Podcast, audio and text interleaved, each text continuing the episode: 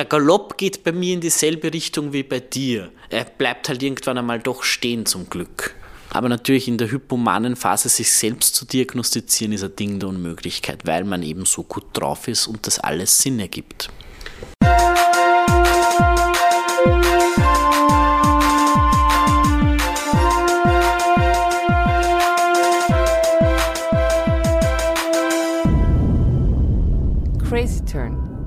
Bin bipolar.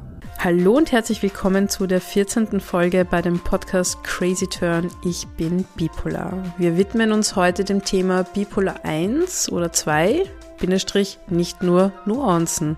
Bis jetzt haben wir in diesem Podcast noch kaum darüber gesprochen, aber die Krankheit der Bipolarität ist eingeteilt in vor allem Bipolar 1 und 2. In dieser Folge gehen wir dem auf den Grund und erarbeiten Unterschiede und Gemeinsamkeiten dieser Einteilungen. Dazu haben Nicole und ich heute wieder einen Gast an unserem Tisch sitzen, und zwar Manuel, mit der Anmerkung, dass der Name von uns geändert wurde und Manuel hier anonym bleiben will. Manuel ist selbst Bipolar 2 und Nicole Bipolar 1 diagnostiziert. Beide werden heute im Gespräch diese Einteilungen gegenüberstellen und auch über ihre eigenen Erfahrungen sprechen. Seid gespannt auf diese höchst interessante Folge.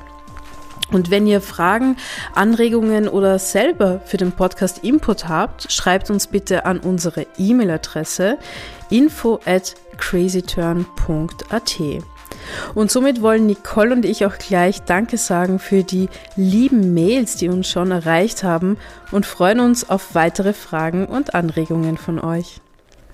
Ganz kurz noch zu meinem Verlauf. Der ist ja ein klassischer Bipolar 1 Verlauf, weil ich sagen kann, ich habe auch im Jugendalter meine erste schwergradige Depression bekommen und dann sehr ausgeprägte Manien und das hat sich einfach bis jetzt fortgesetzt bis vor kurzem, ich erwähne ja immer das Rapid Cycling, wo sich das geändert hat. Rapid Cycling ist, wo mindestens vier Episoden innerhalb eines Jahres passieren und das ist bei mir seit zwei Jahren so der Fall. Aber ich habe Bipolar 1 sowie ein bis zwei Prozent der Bevölkerung. Interessant ist, dass zum Beispiel wie im Gegensatz zu Depressionen Frauen und Männer gleich betroffen sind und noch ein Charakteristiker am Bipolar 1 ist zum Beispiel wird gesagt, dass depressive Episoden mindestens zwei Wochen andauern und manische Episoden sieben Tage. Und jetzt wäre es halt spannend, von diesem Erkenntnisstandpunkt Bipolar 1 möchte ich dich fragen, Manuel, was sind deine Erfahrungen beziehungsweise vorab, was ist deines Erachtens die Definition von Bipolar 2? Ich sage bei Bipolar 2 irrsinnig gerne, dass es manisch äh, eine andere Geschmacksrichtung von manisch ist. Also wenn man jetzt ganz stark nach Lehrbuch geht, dann ist Bipolar 1 dieser Realitätsverlust sehr zentral, also das Psychotische. Das haben Bipolar 2 Patienten nicht. Das heißt, wir sind gesteigert in unserer Stimmung, haben auch das Redebedürfnis, die gesteigerte Einkaufen, Sexualität etc., das, was man so kennt, den geringen Schlaf, haben aber das Ganze nicht so stark, dass man jetzt von einem Realitätsverlust sprechen würde, dass das Ganze ins Psychotische geht. Wobei ich da noch gleich dazu sagen möchte, psychotisch hat man immer so im Kopf den Menschen, der Stimmen hört oder Sachen sieht. Das Psychotische bei Bipolar und Bipolar, äh, Bipolar 1 hat aber eine andere Auswirkung. Also das ist, muss man sich so vorstellen, man ist eben so gut drauf, dass zum Beispiel ein Symptom von Bipolar, Poor Judgment, einfach zur Regel wird, weil man den Bezug zur Realität auf diese Weise verliert. Ja, das kenne ich persönlich nur zu Genüge. Aber würdest du sagen, hast du das bei Bipolar 2 auch schon mal erfahren, so dieses Poor Judgment und ich sage immer, das Extremste war so, ich bin die Göttin der Welt und glaube, ich kann alles. Hast du auch solche Wahnvorstellungen schon mal gehabt? Das ist eben das Spannende. Ich muss im Prinzip sagen, ja, aber wahrscheinlich eben dann nicht in der Kapazität, wie es bei Bipolar 1 der Fall ist. Aber das Ganze ist ein Spektrum und jedes einzelne Symptom, die Symptome sind ident. Die, die Sache ist nur, wie weit geht's? Und da ist Bipolar 2 eben zum Beispiel ein ganz klares Ausschlusskriterium für Bipolar 2, wo man dann von Bipolar 1 spricht, ist, ähm, dass sich selber oder andere in ernsthafte Schwierigkeiten bringen, mit der Polizei in Konflikt geraten oder ähm, in eine Psychiatrie eingeliefert werden. Also das sind dann klare Punkte, wo dann so diese Linie überschritten ist zwischen Bipolar 1 und 2. Diese Linie, möchte ich aber jetzt behaupten, ist sehr schwimmend. So wie zum Beispiel eigentlich alle Charakteristika und Merkmale sehr verschwommen sind und die Grenzen sehr nah beieinander. Aber kannst du erklären, warum ist es so schwierig, eine Diagnose zu bekommen bei Bipolar 2 im Gegensatz zu Bipolar 1? Ja, Bipolar der ganz klassische Verlauf bei Bipolar 2 ist, man bekommt, und so war es auch bei mir, in Behandlung für Depression. Depressionen überwiegen beim Bipolar 2, das heißt, man hat mehr Depressionen als hypomane Phasen. Und das ist auch was, was man sehr schnell als pathologisch erkennen kann. Die Hypomanie ist da viel schwieriger, weil es geht mir ja an und für sich gut. Ich bin ja gut drauf, ich mache so augenscheinlich keine gröberen Probleme. Und okay, da würde mich jetzt vielleicht noch ganz schnell interessieren. Ähm, ich werfe dir jetzt eine Frage ein. Gut, also wir sind bei diesen, es ist eine schwierige Diagnose, aber da sind wir ja schon sehr fortgeschritten jetzt eigentlich. Deswegen würde ich gern von dir wissen, Manuel, wie war das bei dir? Wann waren eigentlich deine ersten Anzeichen? Wie hat sich das bei dir geäußert? Kannst du von deiner Bipolarität 2 quasi erzählen? Mhm. Sehr gerne. Im Prinzip ging es mit Anfang 20 los, ganz klassisch, wie es auch im Lehrbuch steht, und augenscheinlich waren einmal die depressiven Symptomatiken. Zwischen den depressiven Symptomatiken hatte ich aber immer schon, natürlich damals nicht erkannt, hypomanere Phasen. Und mein persönlicher Verlauf ging dann so, dass ich immer wieder mit zwischen den Phasen äh, hin und her bin und es eigentlich die Hypomanie nie ein Thema war oder irgendwie auffällig war in Therapie, die ich schon sehr früh begonnen habe wegen der Depression äh, oder auch sonst bei anderen psychologischen Testungen ist da nie äh, irgendwas rausgekommen in die Richtung. Meine endgültige Diagnose habe ich bekommen ähm, nach circa drei Jahren mit ein und derselben Therapeutin, wo diese Therapeutin dann einmal gemeint hat, naja, man könnte schon von Hypomanie sprechen und dann fiel es mir sozusagen ganz klassisch wie Schuppen von den Augen, weil auf einmal alles Sinn ergeben hat. Und für mich persönlich, das kann ich jetzt auch, glaube ich, schon einwerfen, war die Diagnose, was oft mit Stigmatisierung oder ähm, unguten Gefühlen einhergeht, eine Riesenerleichterung, weil auf einmal all das Sinn ergeben hat. Weil es durchaus so ist, dass man vorher schon so Ahnungen hat, dass bei einem vielleicht abseits der Depression auch nicht alles in Ordnung ist. Also ich denke da bei mir an, an äh, Gespräche mit Mitbewohnern, wo ich der Meinung war, ins offene Fenster im zweiten Stock kann man klettern, weil es eh nicht so gefährlich ist. Oder ich denke da an äh, Episoden, wo ich in Wien wohnend dann den dritten Tag in Folge in Linz fort war und mir schon auch Fragen gestellt habe, ist das jetzt alles äh, normal unter Anführungszeichen, aber natürlich in der hypomanen Phase sich selbst zu diagnostizieren ist ein Ding der Unmöglichkeit, weil man eben so gut drauf ist und das alles Sinn ergibt.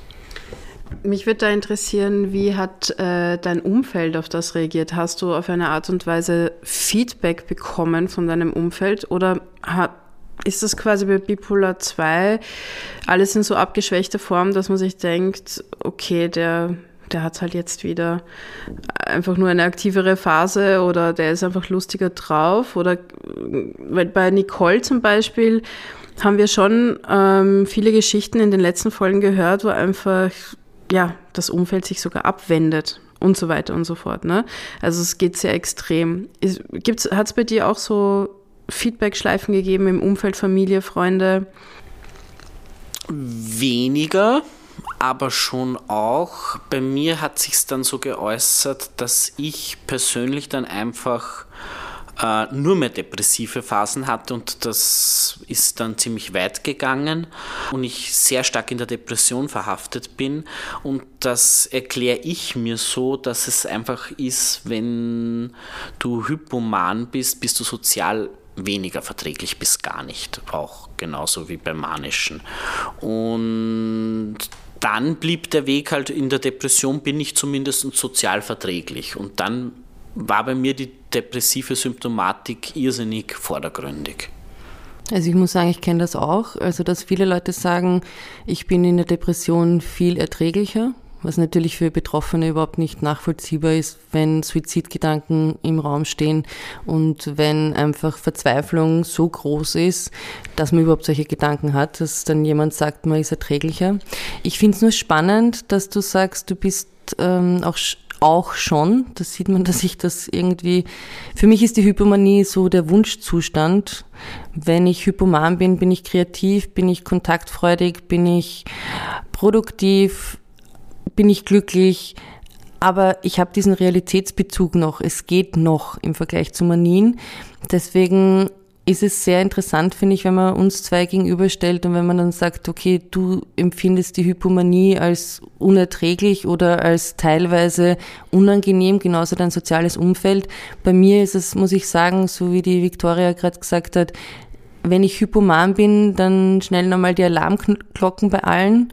Und sie sagen mir halt, du bist schneller, du hast mehr Ideen und so. Und das ist noch das Stadium, wo man sagt, okay, Warnzeichen, aber noch nicht so schlimm.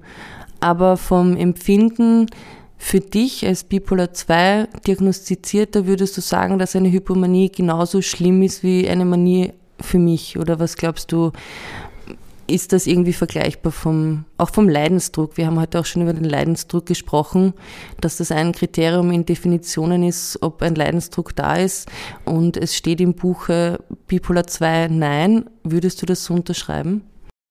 Mm, das ist jetzt ziemlich autobiografisch gefärbt, weil ich muss dazu sagen, dass ich medikamentös sehr gut eingestellt bin und meine hypomanen Phasen genauso wie meine depressiven Phasen eigentlich irrsinnig gut gekappt sind. Nur gab es einmal die Illusion meinerseits, dass ich mir gedacht habe, den Klassiker, den vielleicht viele kennen, die das hören, die auch selber von psychischen Krankheiten betroffen sind, ich könnte ja mal ohne Medikamente. Jetzt läuft es schon so ewig, so gut ähm, und habe dann tatsächlich meine Medikamente ein Jahr abgesetzt. Erst nach einem Jahr kam dann wieder eine äh, hypomane Phase. Und ich sage dann immer, da war ich oldschool-hypoman, also wie zu den Zeiten, als ich undiagnostiziert war. Und diese Hypomanie dann live mitzuerleben, im vollen Bewusstsein, dass ich gerade hypomanisch bin und diese Gedankenkreise nicht mehr ausschalten können, das Hirn rast auf 180, egal was du machst, wo du dich hinwendest, das war ziemlich hart. Das war nicht angenehm. Ich hätte mir da oft gewünscht, dass es dann aufhört. Ich habe dann sehr brav meine Medikamente wieder genommen, sagen wir so.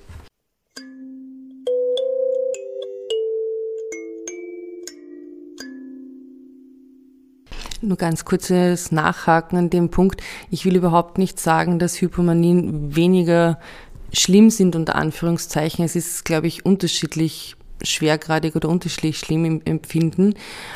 Aber kannst du dir vorstellen, wie es dann sein muss, manisch zu sein, wenn du weißt, wie es Hypoman ist? Ja, absolut. Also es ist, es ist dieselbe Geschmacksrichtung. Es, man, man hat dieselben Gedanken, wie du eben wie wir schon gesprochen haben, dieses äh, sich für eine Person besonderer Fähigkeiten zu halten. Das kenne ich. Das kenne ich sehr gut aus den hypomanen Phasen. Es wird halt dann nicht äh, vielleicht gottgleich, aber es ist da. All das mir fehlt jetzt die Metapher, aber all das, was in der, äh, in der Manie da ist, ist in der Hypomanie auch da, nur eben nicht so extrem. Und von dem her kann ich mir das sehr gut vorstellen und finde die Unterscheidung teilweise auch schwierig, weil der Galopp geht bei mir in dieselbe Richtung wie bei dir. Er bleibt halt irgendwann einmal doch stehen zum Glück.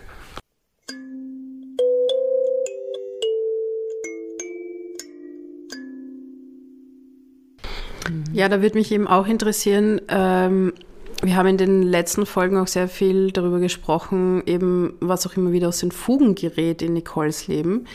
Bei dir, Manuel, was gerät da in Schieflage quasi? Wo ist dann der Punkt, wo du sagst, oder laut deinen Erfahrungen, wo du Grenzerfahrungen machen hast dürfen? Eben ist es im Sozialen, ist es dann körperlich, ist es Erschöpfung, ist es was, oder, oder hast du dir auch schon mal auch irgendwie was kaputt gemacht, im, eben im beruflichen Leben oder sonst irgendetwas? Also, wo sind deine Grenzerfahrungen mit deiner Krankheit hier schon gewesen?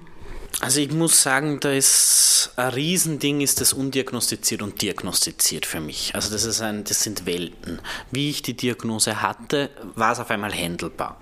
Das heißt, ich bin auch jetzt noch so, dass ich äh, sehr genau verfolge, wie ist meine Stimmung, wo stehe ich gerade. Äh, und auch wenn es äh, nicht mehr so schlimm wird, muss ich mich trotzdem an Regeln, die ich mir selber aufstelle, halten. Gerade in der Manie, äh, also in der Hypomanie, um korrekt zu bleiben.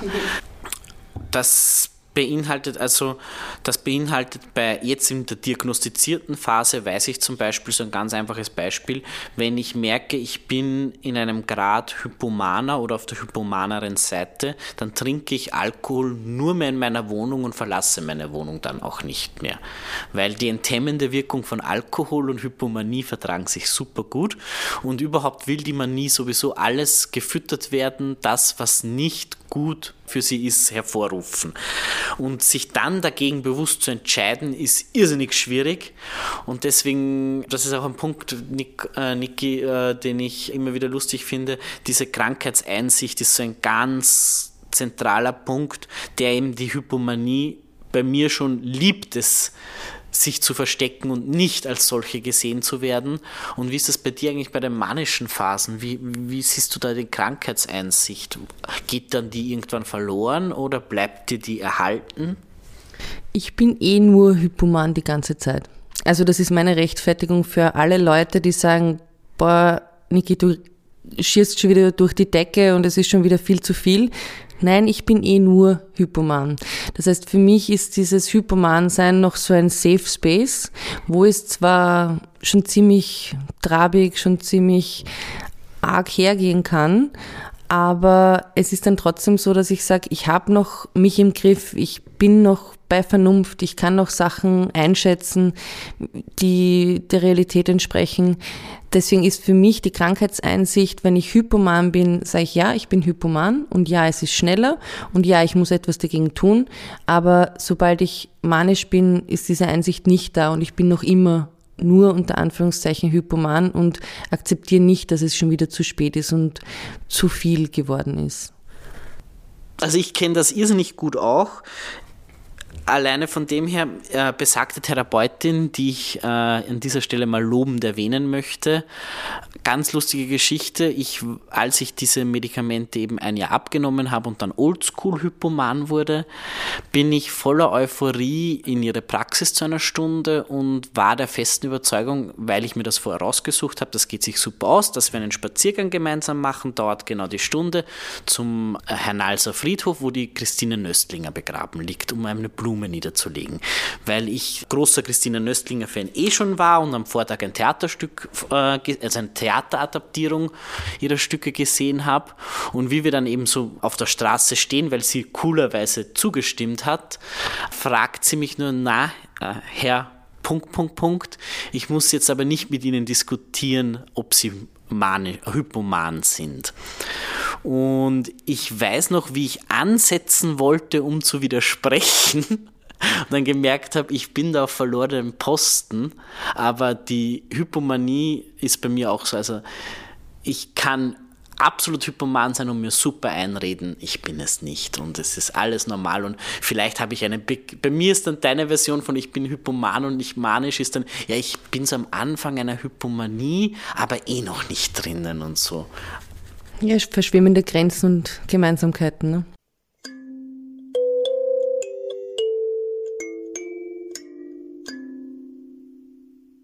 Und danke, Manuel, bis jetzt für diese Ausführung. Ich meine, ihr arbeitet eh ganz gut raus, mittlerweile auch in eurem Zwiegespräch so ein bisschen Gemeinsamkeit, Unterschiede, aber vielleicht, ich, soweit ich weiß, habt ihr euch noch vorbereitet. Was sind denn jetzt wirkliche Gemeinsamkeiten eigentlich?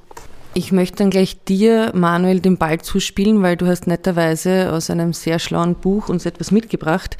Also wir haben es jetzt eh schon gesagt, Depressionen sind bei Bipolar 2 Erkrankungen durchaus schwergradiger, können schwergradiger sein.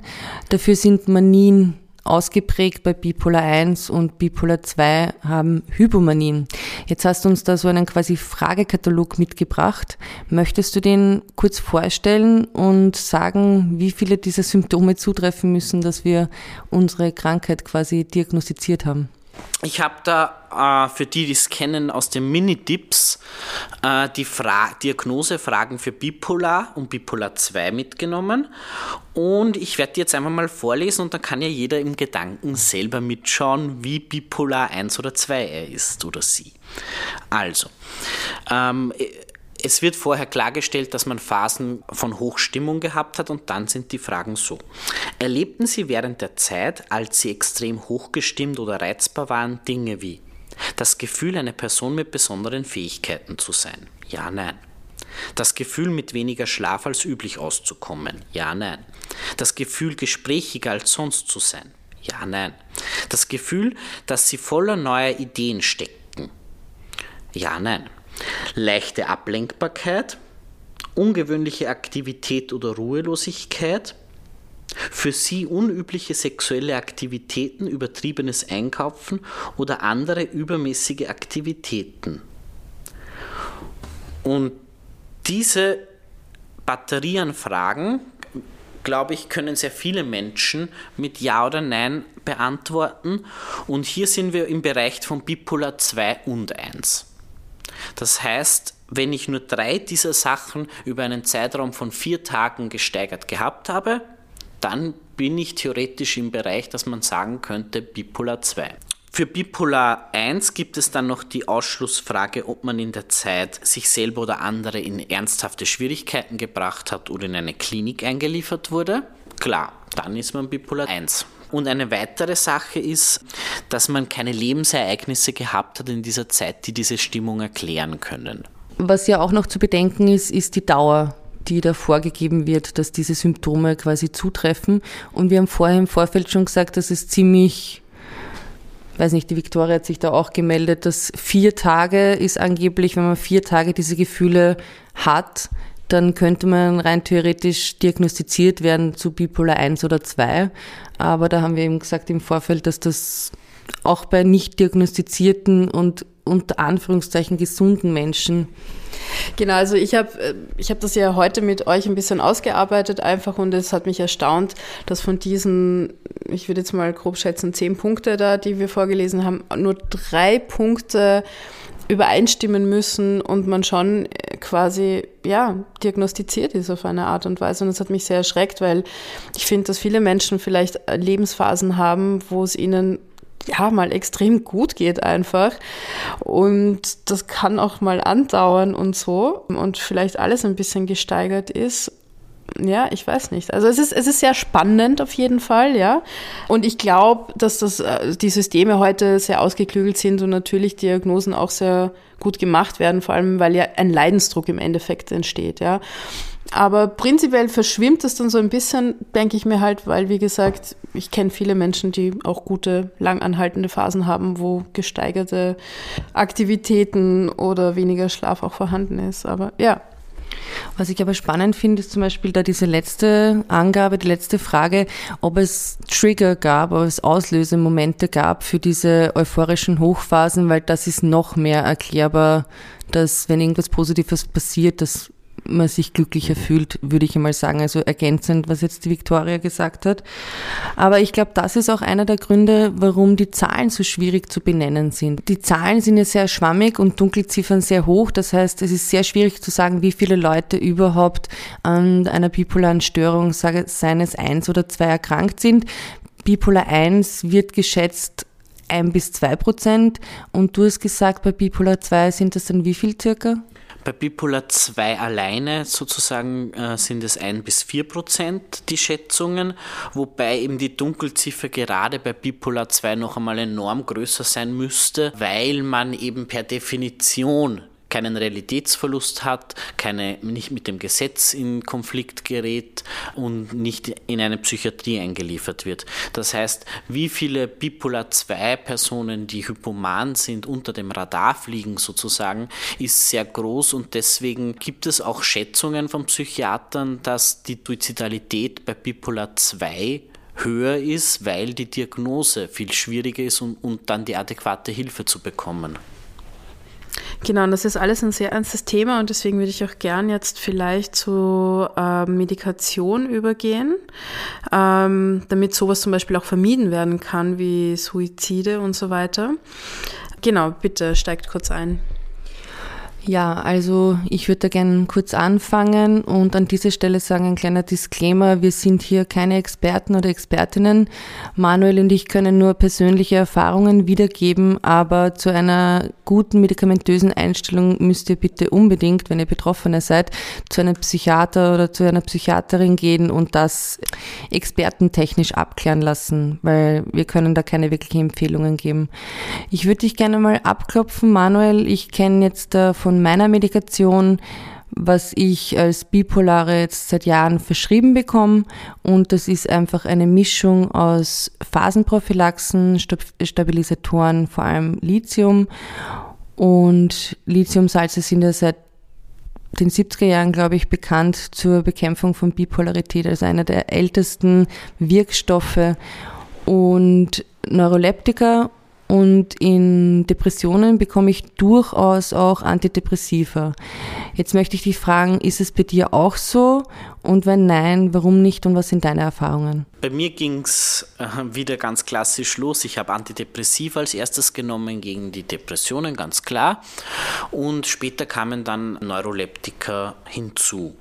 Die Neuroleptika, bei denen bin ich bis heute geblieben und die helfen mir sehr gut. Und da möchte ich jetzt gleich was einschieben, weil Neuroleptika sind so, sozusagen die Bomber unter den Psychopharmakern.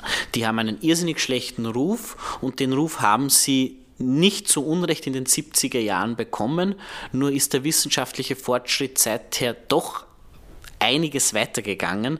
Und ich möchte einfach betonen, dass der schlechte Ruf, den Psychopharmaka teilweise immer noch genießen, nicht mehr wirklich der Realität entspricht und nicht mehr meinen Erfahrungen entspricht. Mein Neuroleptikum unterstützt mich sehr gut und nimmt mir meine Höhen und Tiefen genau da, wo ich es brauche, sozusagen. Ja, ich glaube, an dieser Stelle nochmal betont, wir werden sicher jetzt keinen Feldzug für Psychopharmaka und super viel Werbung machen, aber ich sehe das auch so, dass mein Leben, mein tägliches mir durchaus erleichtert wird. Ich habe auch schon mal Medikamente abgesetzt, aber es geht mir mit, mit diesen Psychopharmaka besser. Und deshalb sollte man es nicht übertreiben, aber unbedingt mit Expertinnen absprechen und ist schon etwas, was einem das Leben erleichtern kann. Ich meine, ich weiß, dass die Vergleiche von physischen Leiden und psychischen Leiden immer etwas hinken, gerade für Betroffene. Aber ich würde nie, wenn ich Diabetes habe, auf die Idee kommen, zu sagen, ich möchte ohne Insulin leben können, weil ich brauche das ja gar nicht und es geht ja so auch. Aber bei Psychopharmakern hat man auf einmal die Vorstellung, dass das irgendwas ganz Schlechtes oder negativ behaftetes ist und nicht einfach meine Medikation für mein chronisches Leiden, das ich habe. Das war jetzt so der Klassiker von Psychiatern und Psychiaterinnen. Wenn sie, wenn sie Diabetikerin werden, dann würden sie Insulin ja auch nicht absetzen. Das kenne ich auch, diesen, diesen Ausspruch, aber ich stimme dem auch zu. Ich glaube, die größte Angst, die die Leute haben, ist immer noch die Abhängigkeit und dass sie vielleicht auch Benzodiazepine verwechseln mit Psychopharmaka, die man dann regelmäßig verschrieben bekommt und das der Grund ist, warum Leute so Angst haben vor Psychopharmaka. Da möchte ich jetzt wieder meine Therapeutin ins Feld ziehen und zitieren, die zu meinen Psychopharmakern ganz trocken gemeint hat, probier's am Karlsplatz zu verkaufen, du wirst nichts davon kriegen.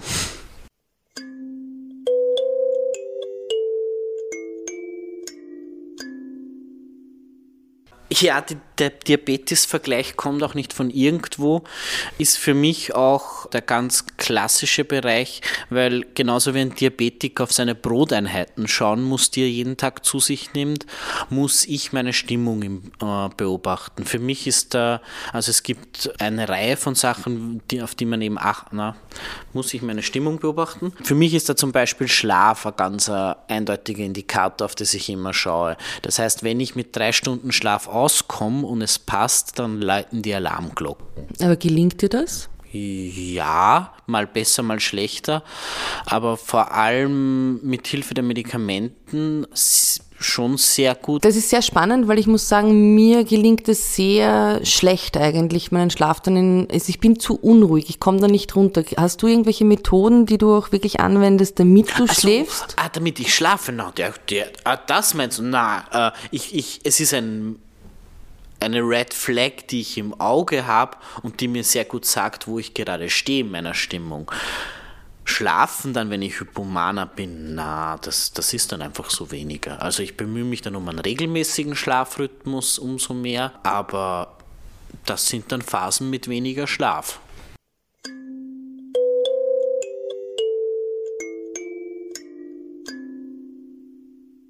Also ich kenne, also wir kennen ja Nicoles Geschichte durch die anderen Folgen, die wir hier hochgeladen haben, aber bei Bipolar 2 quasi würdest du sagen, du kannst Anzeichen wahrnehmen und sie auch sofort im Griff bekommen. Ich habe es über Therapie gelernt, ja. Also es gibt Methoden. Würdest du das auf jeden Fall so sagen? Es gibt wirklich Methoden, die man anwenden kann, ja, ja. Also das geht, das geht dann direkt so stimmungstagebuchmäßig, wie, wie du deinen Zuckerspiegel beobachtest.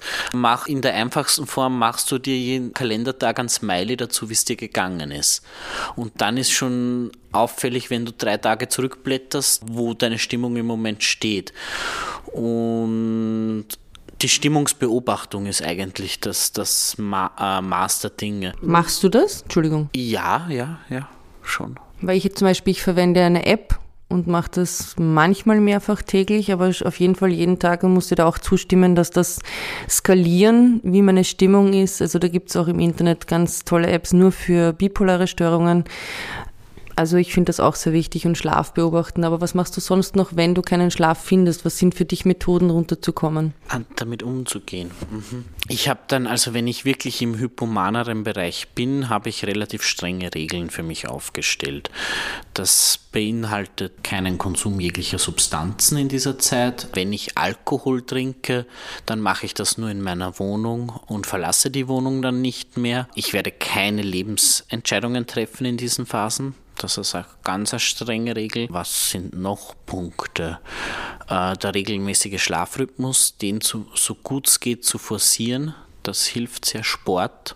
Meditierst du? Nein. Aber hilft viel, ja. Hilft ja gut, also man, man sieht das vor allem in mit therapeutischer Begleitung auf jeden Fall einem Methoden auch mitgegeben werden. Man muss natürlich sehr viel selbst dafür tun, eben auch sich selbst beobachten und so weiter und so fort. Und genau, also das, ja. Das ist, glaube ich, grundsätzlich etwas, was in unserer Gesellschaft leider Gottes nicht äh, vorhergesagt werden kann. Alles, was unter äh, vorausgesetzt werden kann, alles was unter Psychoedukation fällt. Also ich sag's, ich erkläre es mir immer so, unsere Eltern oder Großelterngenerationen haben das Traumata des Zweiten Weltkriegs miterlebt, da waren andere Sachen wichtiger und deine psychische Gesundheit darauf zu achten und das zu respektieren, war einfach nichts, was mir als Kind mitgegeben wurde und das ist dann etwas, was man in einer Therapie durchaus lernen kann. Mhm.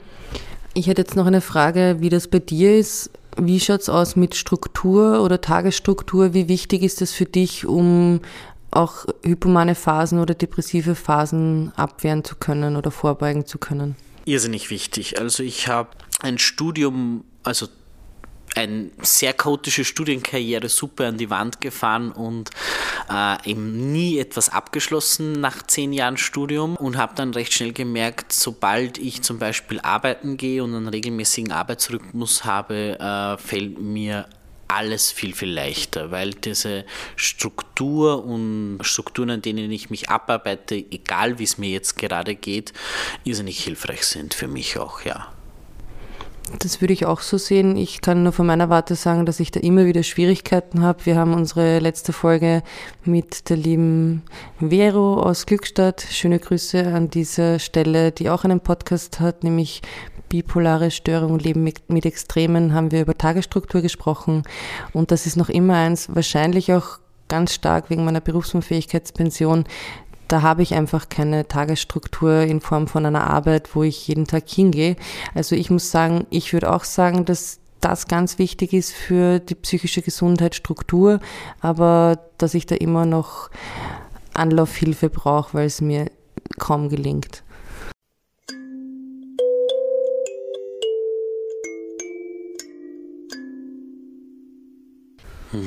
Jetzt habe ich einmal zwischendurch eine Frage. Liebe Nicole, wie ist das eigentlich bei dir, die Frage, die berühmte, na, was, was für mich immer wieder eine spannende Frage ist, wobei man sie nicht überstrapazieren sollte, ist natürlich, inwiefern wirkt sich die Erkrankung aufs, auf deine Persönlichkeit und dein Leben aus. Und da hatte ich eine große Erkenntnis, weil ich früher immer diese psychologischen Dr. Bravo-Tests gehasst habe, weil eine so einfache Frage, wie sind Sie extrovertiert oder introvertiert, für mich total schwer bis gar nicht beantwortbar war, weil es gab mich in beiden Versionen. Ja, vollkommen. Also wenn ich eine depressive Phase habe, dann bin ich definitiv nicht extrovertiert und wenn ich manisch bin, definitiv nicht introvertiert. Aber ich hatte ja auch eine Zeit, wo ich keinen Verlauf hatte und den nehme ich jetzt immer irgendwie so als Anker, okay, früher warst du ja so und so. Aber ich glaube schon, dass man unterscheiden muss zwischen Krankheit und Persönlichkeit, aber dass sich beide wahnsinnig stark beeinflusst. Naja, ich in einem ersten Schritt glaube ich, tut es irrsinnig gut, die Krankheit einmal zu trennen von der Person und auf einem Sessel zu sitzen und anzuschauen und zu sagen, okay, ich habe äh, einen gesteigerten Antrieb, das ist ein Symptom, das ist ein Symptom. Aber in einem, wenn man sich dann in einer tieferen, vielleicht schon philosophischen Diskussion darüber befindet, ist die Trennung ziemlich willkürlich und man merkt halt, wie viel Krankheit im, im Manuel steckt und wie viel Krankheit meine Persönlichkeit einfach beschreibt oder auch ausmacht. Und ich würde das jetzt gar nicht nur als negativ sehen, sondern das bin halt dann auch ich. Das ist auch äh, halt auch ein Teil von mir, der halt Auswüchse annehmen kann, die nicht so leibend sind.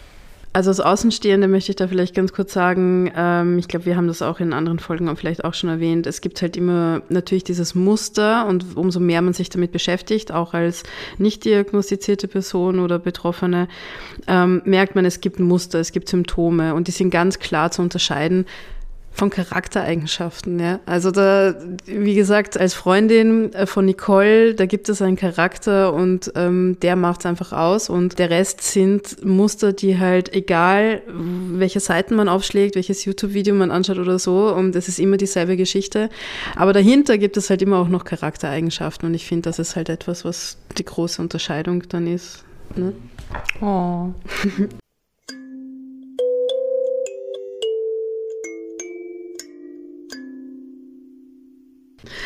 Gut, äh, gehen wir weiter. Ich habe noch eine allerletzte Frage an euch beide.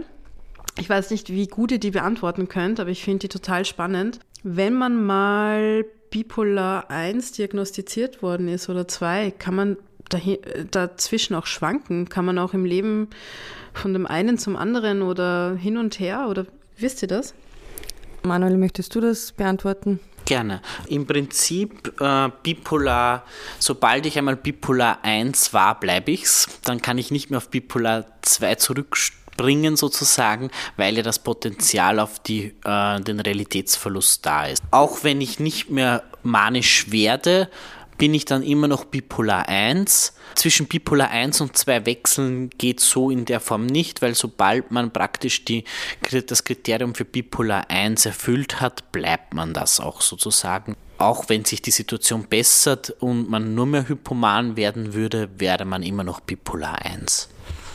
Da kann ich jetzt von meiner, ich komme schon vor, als würde ich mich ständig wiederholen, von meiner Warte. Mein Rapid Cycling seit 2021 hat mir zwar alle zwei bis vier Wochen unterschiedliche Stimmungen verschafft, aber ich bin nicht mehr manisch geworden. Ich bin eigentlich nur noch unter Anführungszeichen hypoman, was für mich ja die mildere Variante ist, geworden und trotzdem bleibe ich Bipolar 1 diagnostiziert. Ah, da würde mich auch interessieren, bei Bipolar 2 oder bei dir speziell, Manuel, wie sehr ist Rapid Cycling ein Thema? Müsste ich jetzt selber nachschauen, ob das bei Bipolar 2 möglich ist. Äh, bei mir persönlich ist Rapid Cycling kein großes Thema. Ich hatte meine Phasen immer sehr also meine hypomanen Phasen so bis zu 14 Tagen und meine depressiven Phasen eben so mit den zwei Monaten herum. Also da war nie ein Rapid Cycling. Das heißt, du weißt durchaus, was stabile Phasen sind? Ja. Ja, absolut. Weil bei mir war die schlimmste Manie fünf Monate und dann oder sonst normalerweise unter Anführungszeichen zwei Monate und dann bis zu zehn Monate depressiv. Also es hat kaum stabile Phasen gegeben. Deswegen ist es auch sehr spannend zu sehen oder zu hören, was du jetzt da berichtet hast. Also der Gedanke mit, mit fünf Monaten Hypomanie oder Manie oder whatever, wow, das ist schon, das ist ein anderes Kaliber. Also da hören wir raus, dass Bipolar 2 und Bipolar 1 doch große Unterschiede irgendwie beinhaltet, glaube ich, im, im Erfahren, im Erleben. Und ich glaube, Manuel, was ich immer so raushöre, wir haben ja auch schon ein andermal darüber gesprochen, du hast sehr viel Respekt natürlich davor, was Nicole auch immer wieder durchmacht, ähm, weil du kennst das alles von dir und empfindest das schon als extrem und möchtest dir gar nicht ausmalen natürlich, was es für Nicole bedeutet, die eben Bipolar 1 diagnostiziert ist. Genau. Also ich glaube, so können wir das vielleicht stehen lassen, dass es doch viele Gemeinsamkeiten gibt, aber dann doch ein doch noch großer Unterschied im Erleben und im Erfahren und auch wieder im Griff bekommen sozusagen, dass das auch eine andere Dimension beinhaltet. Ich persönlich bedanke mich jetzt für das Gespräch. Habt ihr noch irgendeine kleine eine Anekdote oder einen Abschlusssatz? Also Anekdote habe ich jetzt keine. Ich will nur sagen, vielen, vielen Dank, dass du heute gekommen bist und dass du deine Erfahrungen mit uns geteilt hast. Ich glaube, das ist sehr spannend, weil viele sich überhaupt nicht bewusst sind, dass unterschiedliche Formen von bipolaren Störungen gibt. Und ich wünsche dir weiterhin so viel Stabilität und so viel Erfolg mit dem Handling deiner Krankheit und freue mich auf weitere Treffen im privaten Miteinander. Ja, da schließe ich mich an. Ich möchte mich auch bedanken, dass das Ganze zustande gekommen ist. Ich habe mich damals eben ja auch bei euch gemeldet, weil ich der Überzeugung bin, bei all den Problemen, die psychische Erkrankungen mit sich bringen, braucht man das Stigma und die schlechte Versorgung in Österreich nicht noch obendrauf. Und jede Aktivität, die gesetzt wird, um dafür mehr Verständnis und auch für mehr Versorgung zu sorgen, kann ich ihn unterstützen. Passt? Dankeschön.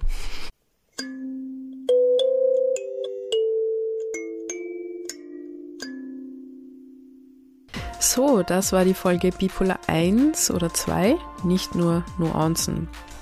Ich persönlich finde, dass diese Folge besonders aufschlussreich und stark ist, denn es ist immer sehr mutig, wenn Menschen in die Öffentlichkeit treten und von ihren persönlichen Erfahrungen sprechen, die vor allem Stigmatisierungen beinhalten können. Aber genau deshalb machen wir auch diesen Podcast, um Entstigmatisierung voranzutreiben. Und somit kündige ich auch schon gern die nächste Folge an, die am 5. März mit dem Thema Psychopharmaka und Nebenwirkungen veröffentlicht wird. Wir hatten schon eine Folge mit einem Experteninterview über Psychopharmaka und zwar war das die Nummer 6. Psychopharmaka, Wunderpille oder Teufelskreis hat sie geheißen. Und diesmal wollen wir uns dieses Thema von einer explizit kritischen Seite ansehen, wobei es nicht um Verteufelung geht, sondern um die Betonung der schwierigen Einstellungen bei bipolaren Erkrankungen. Abschließend wollen wir stolz verkünden, dass der Podcast im Rahmen einer vierteiligen Serie des Ö1 Radio Kollegs von 2. bis 5. Jänner speziell zu dem Thema Manie auszugsweise ausgestrahlt wurde. Und als Ö1-Mitglied können diese Folgen nachgehört werden, sowie in Zukunft auf unserer Webseite, die noch in Bearbeitung ist. Ich wünsche euch noch eine schöne Zeit mit Leichtigkeit, Freude und alles Liebe.